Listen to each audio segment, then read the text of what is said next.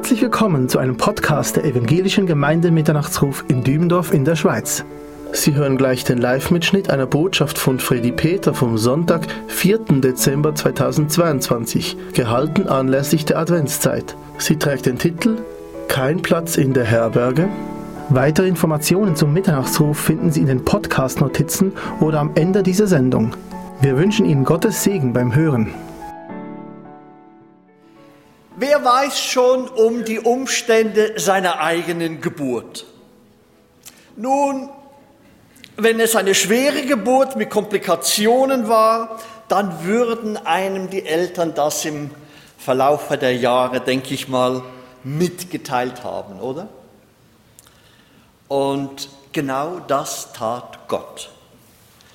Er hat dafür gesorgt, dass uns die wichtigsten Details über die komplikationsreiche Geburt seines Sohnes bekannt gemacht wurden. Und zwar durch einen allseits bekannten, anerkannten und geliebten Arzt, der es gewohnt war, genau hinzusehen. Dr. Lukas beschreibt in seinem gleichnamigen Evangelium äußerst kompakt mit nur wenigen Worten das herausragendste Ereignis der ganzen Menschheitsgeschichte. Auf dieses Ereignis haben seit Adam und Eva alle gläubigen Menschen Ausschau gehalten. Und nun wurde das über 4000-jährige Warten beendet. Ein Warten auf den verheißenen Samen angekündigt in 1. Mose Kapitel 3, auf den Gesalbten, auf den Messias, auf den König aller Königen, auf den Herrn aller Herren, auf den wunderbaren Ratgeber, den starken Gott, den ewig Vater, auf den Friedefürsten. Norbert Lied hat dies vergangenen Sonntag in seiner Botschaft zum ersten Advent so wunderbar dargelegt. Was ist das für ein Kind? Ja, wenn Sie eine Bibel dabei haben, dann öffnet bitte Lukas Kapitel 2. Wir haben es vorhin in der Schriftlesung von Markus Bechtold gehört. Vielen Dank auch nochmal für die Einleitung. Und äh, heute Morgen möchte ich mich vor allem auf die Verse 6 und 7 konzentrieren. Mein erster Punkt sind die Geburtswehen. Lukas Kapitel 2, Vers 6. Es geschah aber, während sie dort waren, da erfüllten sich die Tage, dass sie gebären sollte. Das kleine Wort dort während sie dort waren, weist auf einen Ort hin, mit dem viele wichtige biblische Ereignisse verknüpft sind. Wir befinden uns in Bethlehem, Ephrata, mit seinen reichen Getreidefeldern am Rand der judäischen Wüste, nur wenige Kilometer südlich von Jerusalem gelegen. Hier fand die schwere Geburt von Jakobs jüngstem Sohn statt, während der die Mutter starb. Jakob nannte ihn Benjamin, das bedeutet Sohn meiner rechten Hand.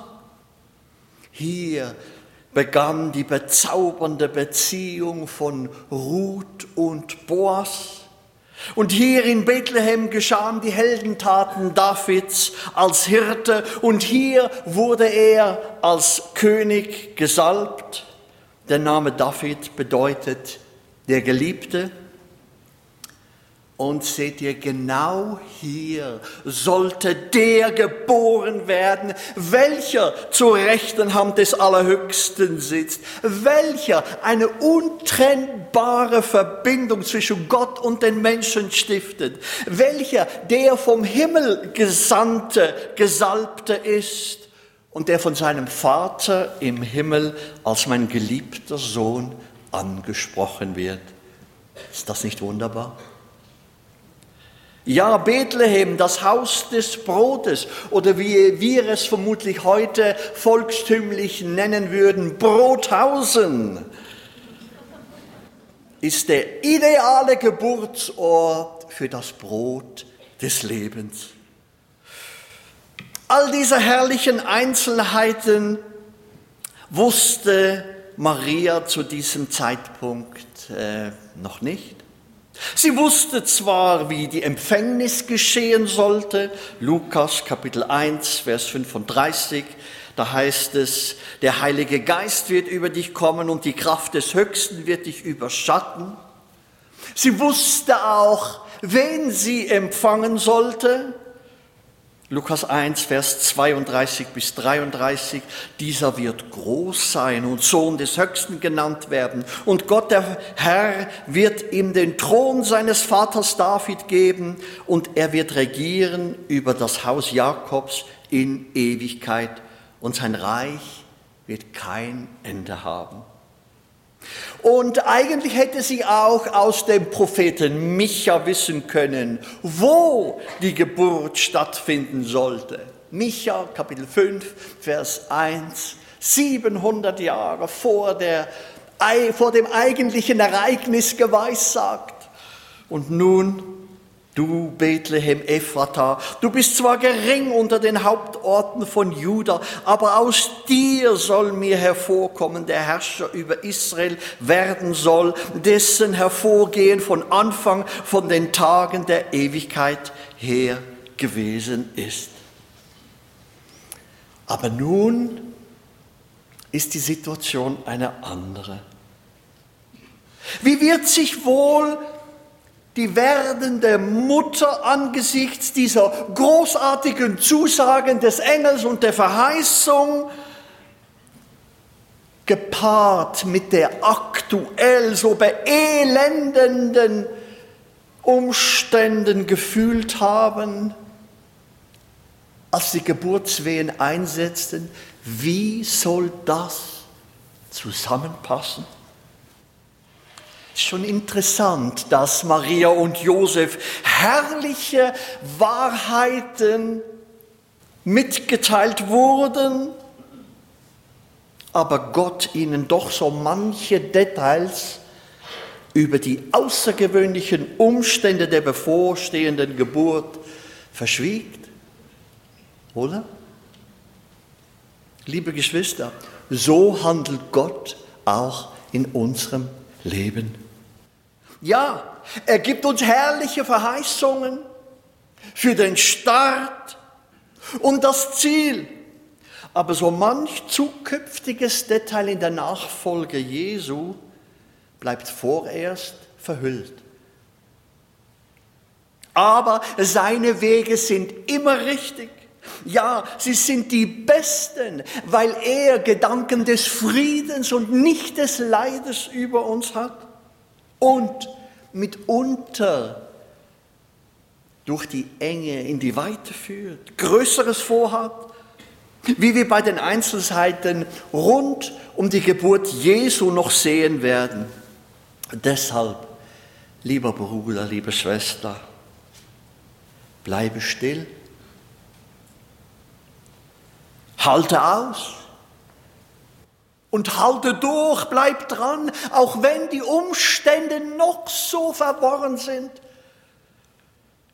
Jesus wird alles wohl machen. Ich kann mir gut vorstellen, dass Maria damals froh war,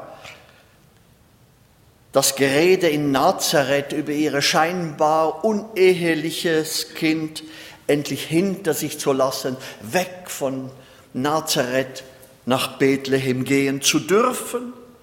Aber damit war eine lange, beschwerliche Reise verbunden.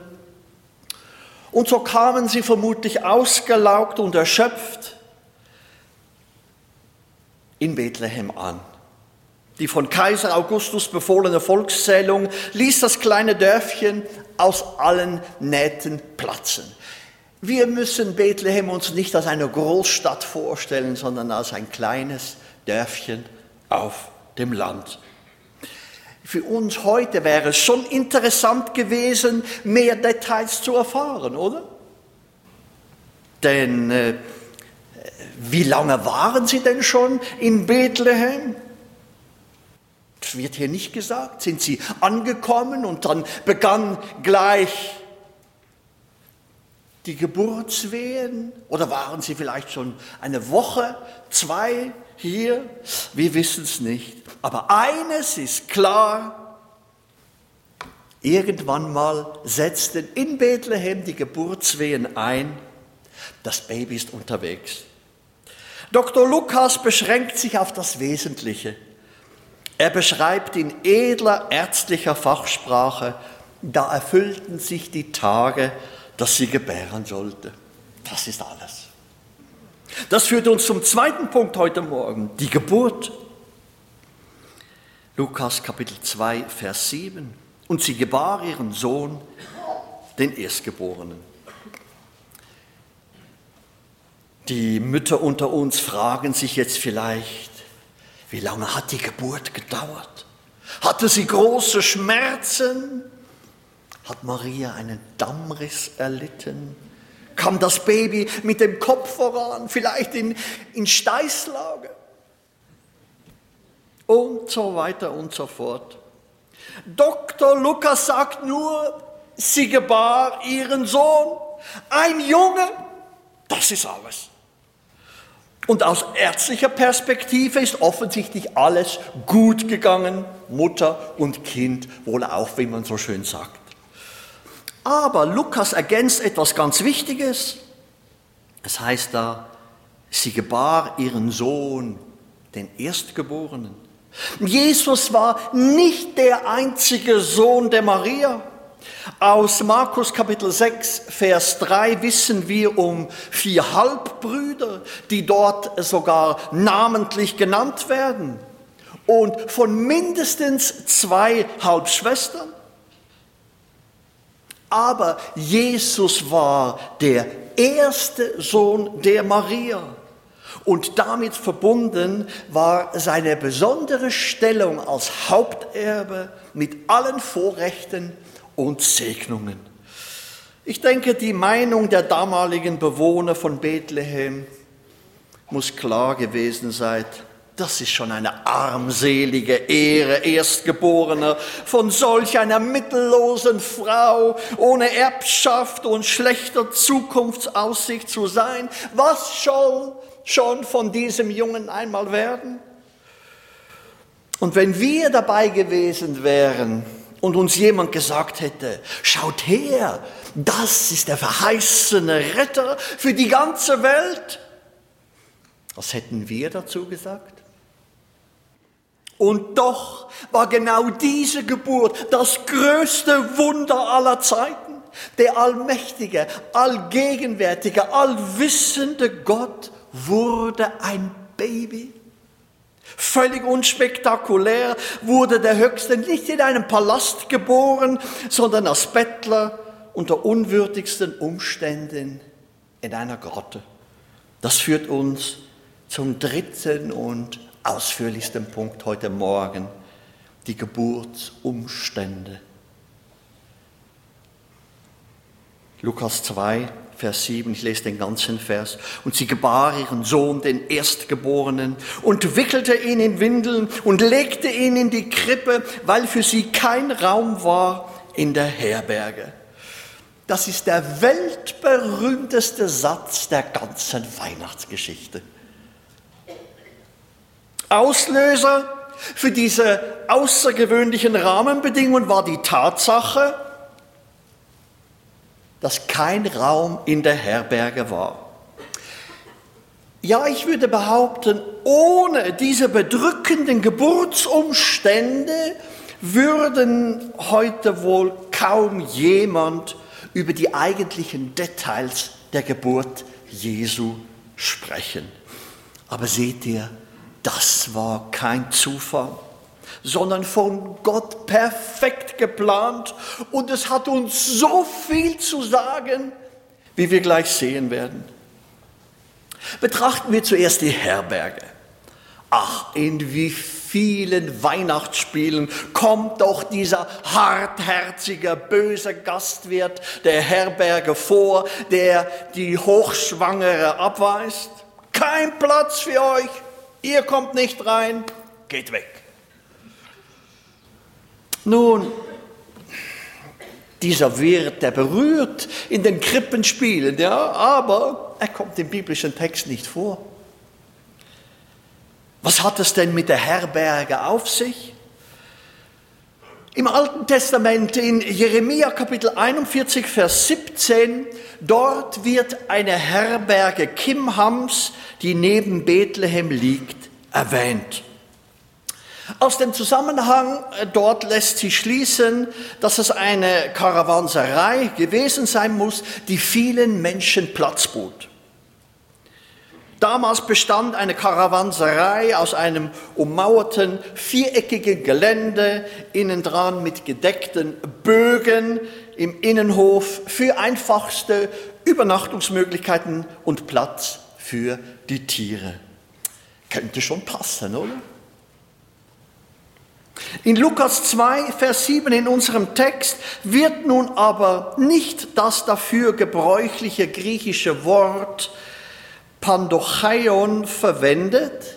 Wir sehen das zum Beispiel in Lukas Kapitel 10, 34, wo der barmherzige Samariter diesen übelst von den Räubern zugerichteten Mann in die Herberge bringt, oder? Dort kommt dieses Wort vor. Lukas verwendet hier ein anderes Wort, Katalyma, und dieses Wort Katalyma, das sehen wir am Ende des Lukas-Evangelium in Kapitel 22, Vers 11, wo, die, wo Jesus seine Jünger aussendet und diesen speziellen Ort äh, zu bereiten, wo sie das letzte Abendmahl feiern werden.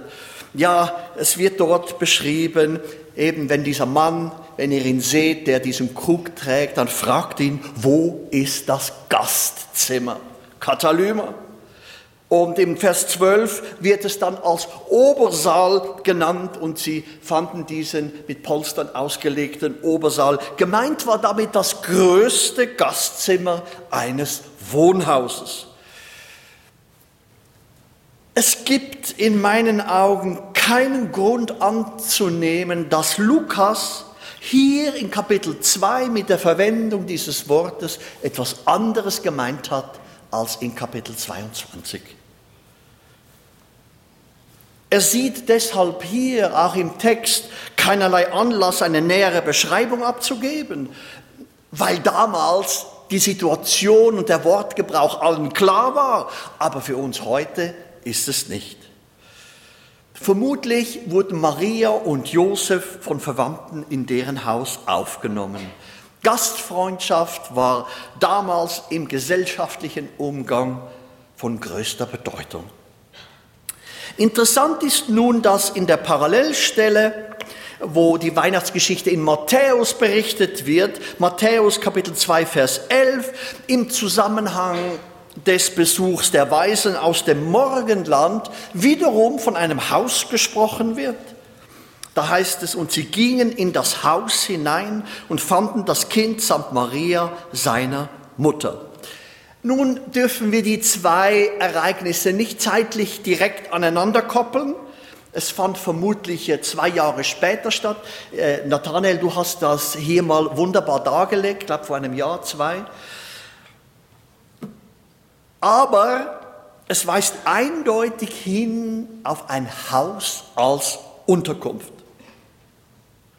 Als die Geburt sich anbahnte damals, waren alle Räume des Hauses und damit auch das Gastzimmer vollständig belegt. Und zwar mit den vielen Menschen, die sich eben wegen der bereits erwähnten Volkszählung in Bethlehem aufhielten. Und wenn wir genau lesen, da steht nämlich tatsächlich, da war für sie, das heißt, für Maria kein Raum in der Herberge. Das heißt, für Maria gab es in diesem überfüllten Gästezimmer keinen diskreten, etwas abgeschiedenen, für einen Geburt geeigneten Platz. Und deshalb musste sie ausweichen und der einzige Raum, der nicht belegt war, in dem sie eine gewisse Privatsphäre hatte, das war eben der Keller dieses Hauses. In Bethlehem waren das Höhlen oder Grotten, die als Keller in ein Haus integriert wurden und sowohl Vorräten als auch Tieren Platz boten. Und dass Jesus tatsächlich in einer Höhle oder Grotte geboren wurde, bestätigt übrigens auch äh, Justin der Märtyrer, der im zweiten Jahrhundert nach Christus lebte.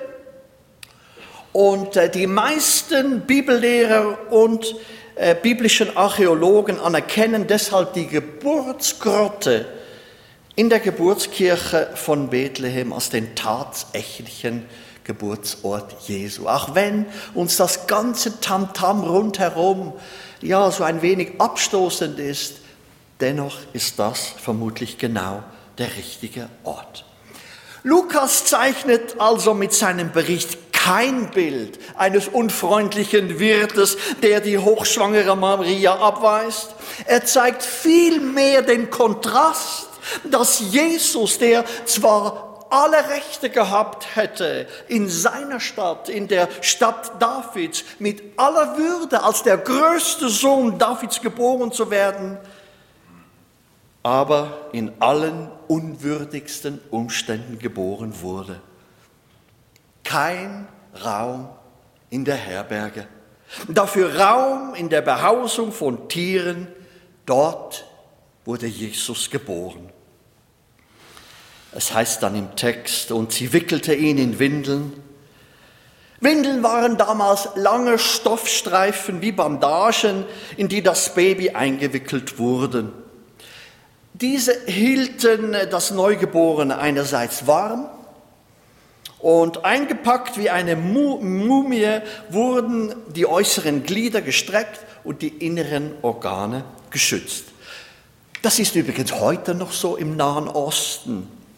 Es ist üblich, Neugeborene in dieser Art zu wickeln. Matthew Henry, ein Puritaner aus dem 17. Jahrhundert, der gibt uns noch einen interessanten Hintergrundkommentar.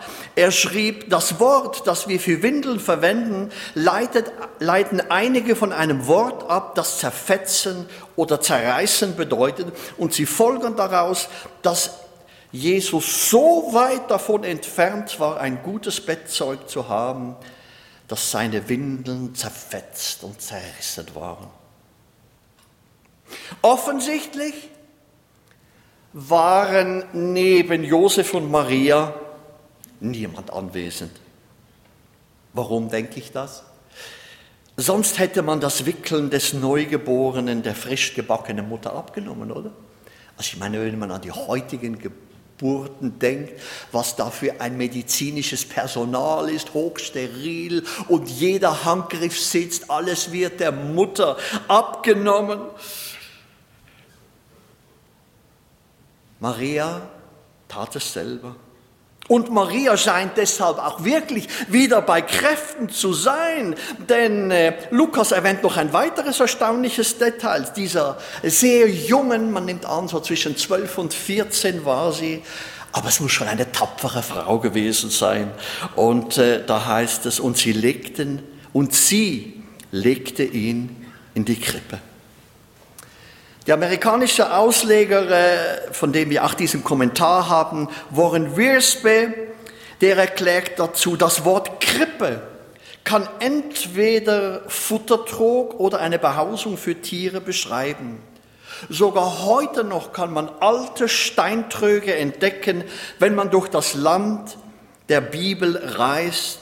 Und es ist wahrscheinlich, dass ein solcher Trog den kleinen Jesus beherbergte. Was für eine Beschreibung der erschütternden Geburtsumstände des Allerhöchsten. Sie legte ihn in eine Krippe, der hygienisch ungeeignetste und entehrendste Aufbewahrungsort für ein Neugeborenes, wo sonst Tiere fraßen, schlief der Herr. Ich denke, das lässt uns einen Hinweis auf Römer Kapitel 8 geben, wo Paulus davon spricht, dass die ganze Schöpfung mitseufzt und mit in Wehen liegt bis jetzt und sich nach der Aufhebung des Sündenfluchs sehnt, der sich eben auch auf die Tierwelt ausgestreckt hat. Dieses Baby im steinernen, aus dem Felsen gehauenen Trog wird nach seiner Wiederkunft in großer Kraft und Herrlichkeit durch die Aufrichtung des tausendjährigen Friedensreich auch für die Wiederherstellung des Tierreiches sorgen.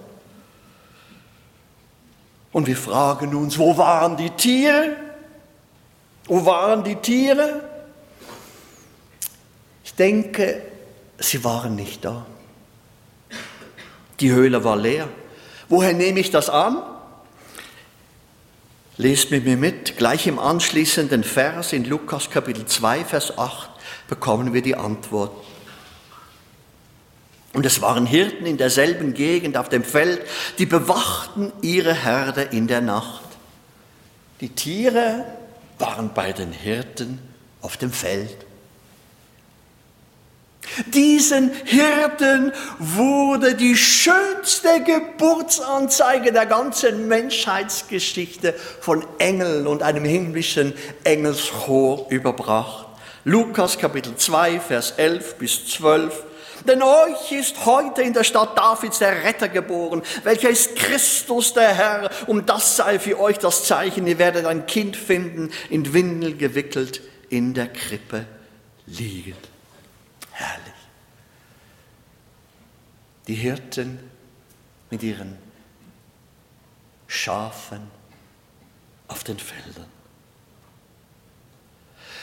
Warum hat Gott die Geburt seines Sohnes genau auf diese Weise geschehen lassen? Liebe Freunde, es geht um viel mehr als eine Geburt. Prophetisch wird in dieser Grotte vorausgeschattet, dass Jesu Erniedrigung durch sein Leben fortgesetzt werden sollte und schließlich durch den erbärmlichen Kreuzestod einmal abgeschlossen werden sollte. Diese Umstände, so wirr und verworren sie auch scheinen, entsprachen genau dem Heilsplan des Vaters zur Errettung der Menschen. Und genau das wird durch die Windeln und durch die Krippe erkennbar. Ist schon interessant. Dreimal werden in dieser Weihnachtsgeschichte äh, bei Lukas die Krippe erwähnt, in Vers 7, 12 und 16. Und zweimal die Windeln Vers 7 und 12. Ja, ich frage euch, ist das ein besonderes Zeichen, wenn ein Baby in Windeln gewickelt und in einer Krippe liegt? Okay, die Krippe war schon was Besonderes. Wie gesagt, zu jener Zeit gab es keine Stelle in unserem heutigen Sinn, sondern es war eine Grotte in einem steinernen Futtertrog. Das war schon ein klarer Hinweis. Die Hirten wussten natürlich äh, genau, wo sich diese Höhlen befanden und vielleicht war es sogar ihr eigener Unterstand. Aber die Windeln, die Windeln, Arnold Fruchtenbaum, er hat hier auch schon Botschaften weitergegeben, er schreibt diesbezüglich, der Begriff hier bedeutet nicht Windeln, sprich Babykleidung. Das wäre also kein Zeichen, denn es wäre nichts Ungewöhnliches. Alle Babys sind in Windeln gewickelt. Der Begriff hier wird an anderer Stelle mit Stoffstreifen verwendet, in die man Leichen einzuwickeln pflegte. Die Tatsache, dass ein Baby in solche Stoffstreifen gewickelt wurde, das war ein Zeichen, denn dies ist sehr ungewöhnlich. Aber warum Stoffstreifen? Neben den Höhlen, die als Unterkunft für die Tiere Verwendung fanden, gab es andere, die für Begräbnisse verwendet wurden. Jetzt war es aus Gründen der einfachen Handhabung üblich, innerhalb dieser Höhlen in Nischen in der Wand, die man heute noch sehen kann, Begräbniskleidung, eben diese Stoffstreifen aufzubewahren. Wenn jetzt jemand in Bethlehem starb, wurde sein Körper aus der Stadt gebracht, in eine Höhle transportiert, in denen sich diese Stoffstreifen schon befanden. Dort würde der Körper eingewickelt und dann zu einem Begräbnisfeld transportiert werden. Weil Jesus in solch einer Höhle geboren wurde, benutzten Josef und Maria das, was damals gerade vorhanden war, und das waren diese speziellen Stoffstreifen. Liebe Geschwister, Jesus kam und hatte bei der Geburt schon seinen Tod vor Augen. Die Parallelität ist bewegend. Denn nach der Kreuzigung umhüllten sie Jesus nämlich wieder mit Leinentüchern. Bei der Geburt war ein Josef dabei. Und bei der Grablegung war wieder ein Josef dabei. Matthäus Kapitel 27, Vers 57 bis 60. Als es nun Abend geworden war, kam ein reicher Mann von Arimathea namens Josef, der auch ein Jünger Jesu geworden war. Dieser ging zu Pilatus und bat um den Leib Jesu. Da befahl Pilatus, dass ihm der Leib gegeben werde.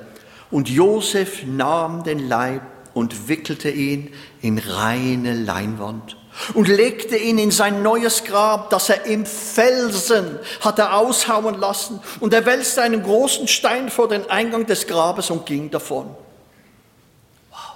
Sogar die Liegestätten sind vergleichbar. In Bethlehem der vertiefte Trog aus Kalkstein herausgebrochen und bei Golgatha in Jerusalem der vertiefte Trog in der Nische des Felsengrabes.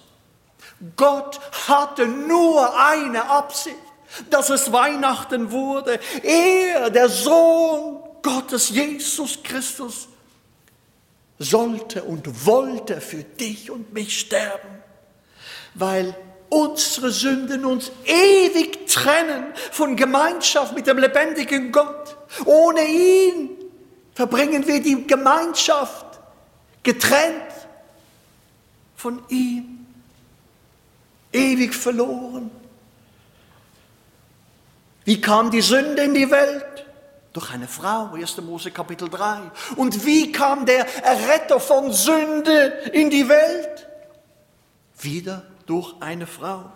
Und darum ist der Mensch geworden, darum ist er gekommen. Lukas sagt das in Kapitel 19, Vers 10.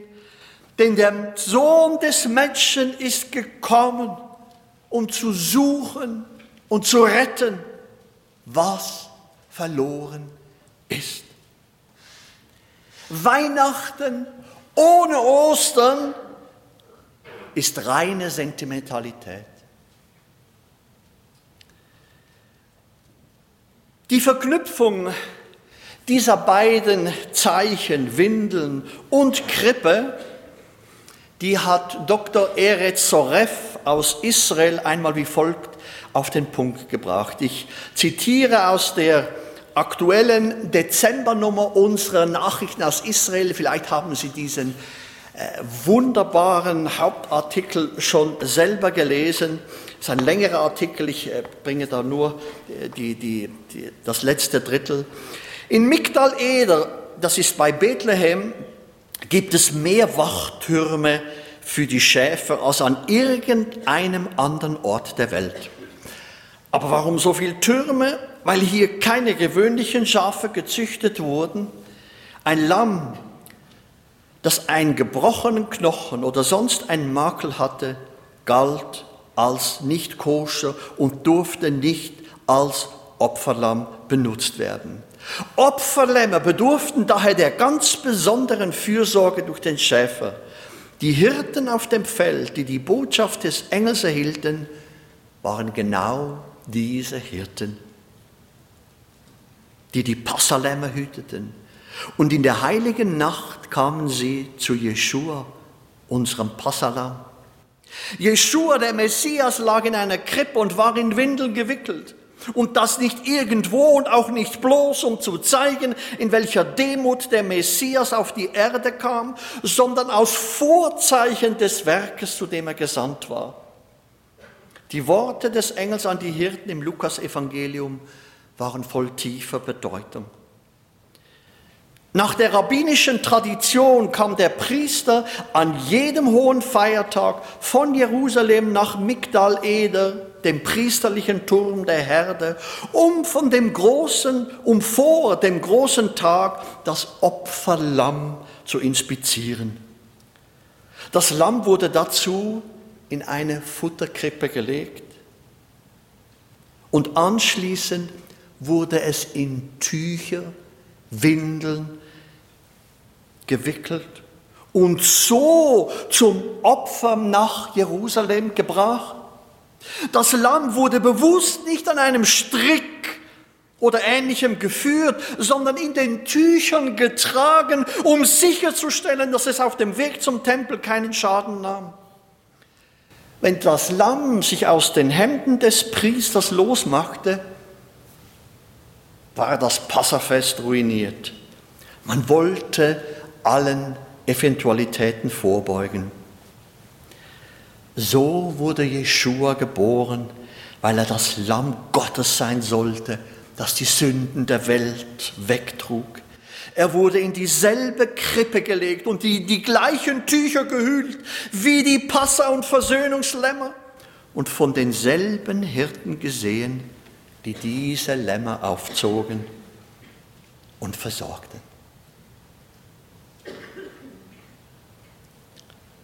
1. Korinther 5, Vers 7. Denn unser Passalam ist ja für uns geschlachtet. Christus.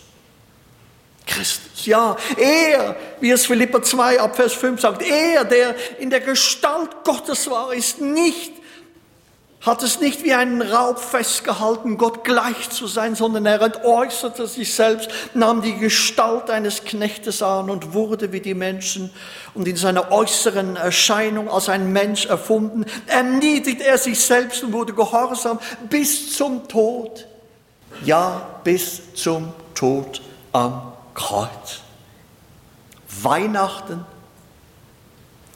ist das größte Geschenk für uns Menschen. Das größte Geschenk.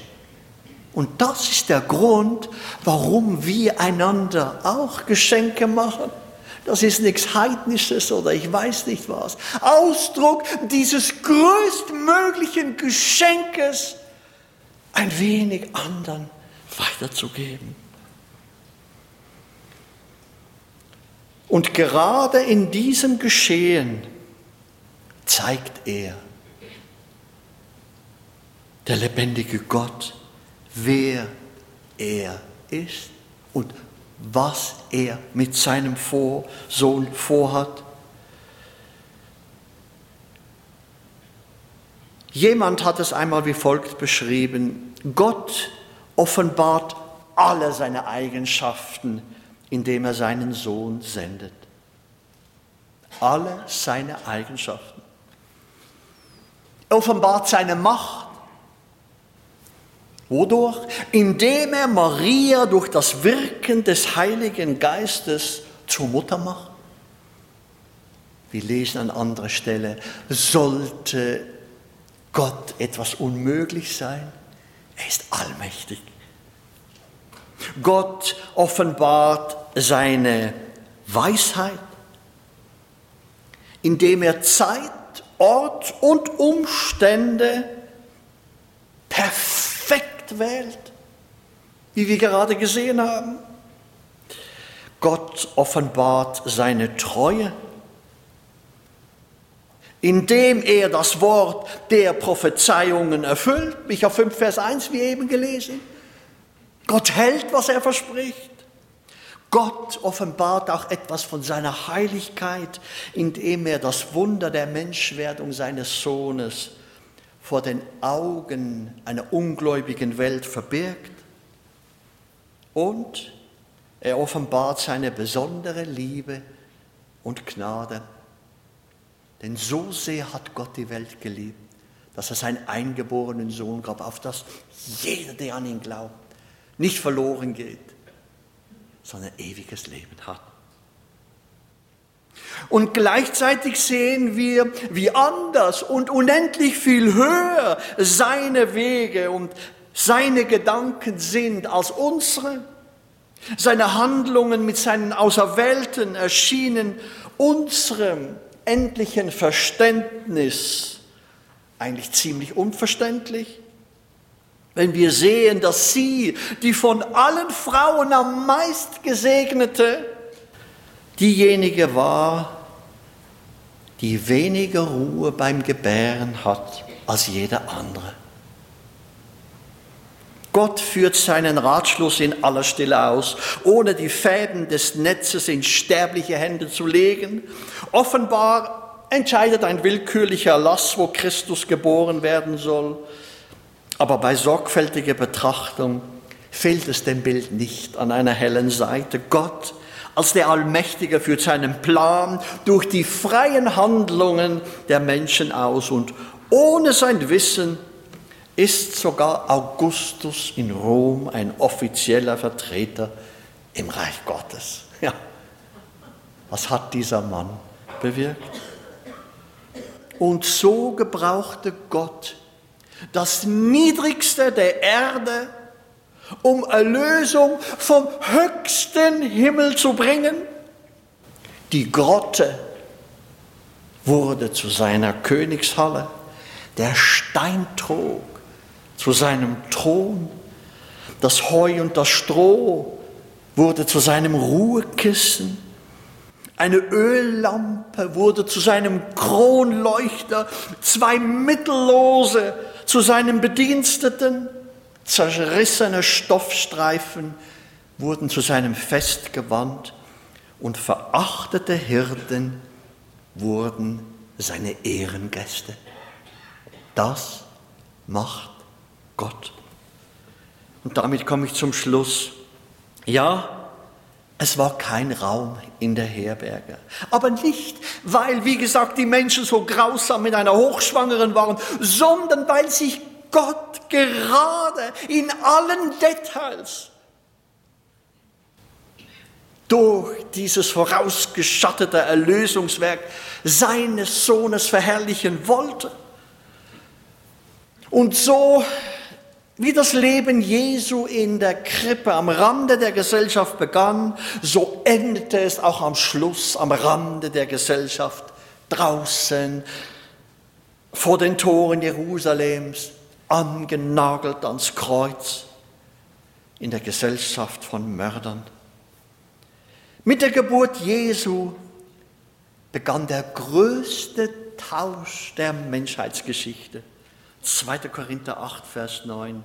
Denn ihr kennt ja die Gnade unseres Herrn Jesus Christus, dass er, obwohl er reich war, um euretwillen arm wurde, damit auch dir durch seine Armut reich würdet. Wenn du noch kein Kind Gottes bist, dann nimm diese heutige Gnade des Herrn Jesus Christus zur sofortigen Errettung von Sünde, Tod und Schuld persönlich an. Gib Jesus Raum in deinem Herzen. Und wenn du bereits Jesu Eigentum bist, die allermeisten hier, dann danke ihm von ganzem Herzen, wie seine Armut dich über die Maßen reich gemacht hat. Amen. Möchte noch beten. Danke, Herr Jesus, dass wir durch deine Armut reich gemacht sind. Ich preise dich für dein Erlösungswerk, das in diesem Steintrog begann und am Kreuz vollendet wurde. Danke, dass es dass du diesen Weg gegangen bist, um mich, um uns zu erlösen. Wir beten dich an für Weihnachten. Wir beten dich an für diese geweihte Nacht, wo du Mensch geworden bist. Und dass wir das in diesen Tagen so ganz besonders gedenken dürfen. Herr, wir beten dich an und Sollte heute Morgen jemand hier sitzen, eine Frau oder ein Mann, die nicht dein Eigentum ist, dann wirke es, dass sie oder er heute diese Gnade, die du kostenfrei darreichst, annimmt, persönlich und Raum gibt in ihrem Herzen und es Weihnachten werden darf. Wirke das aus Gnaden. Wir danken dir dafür. Amen. Dieser Podcast wurde produziert vom Missionswerk Mitternachtsruf. Schnitt und Redaktion Joshua Keller. Weitere Infos zum Missionswerk und der Gemeinde Mitternachtsruf erhalten Sie unter www.mnr.ch. Copyright Missionswerk Mitternachtsruf. Alle Rechte vorbehalten.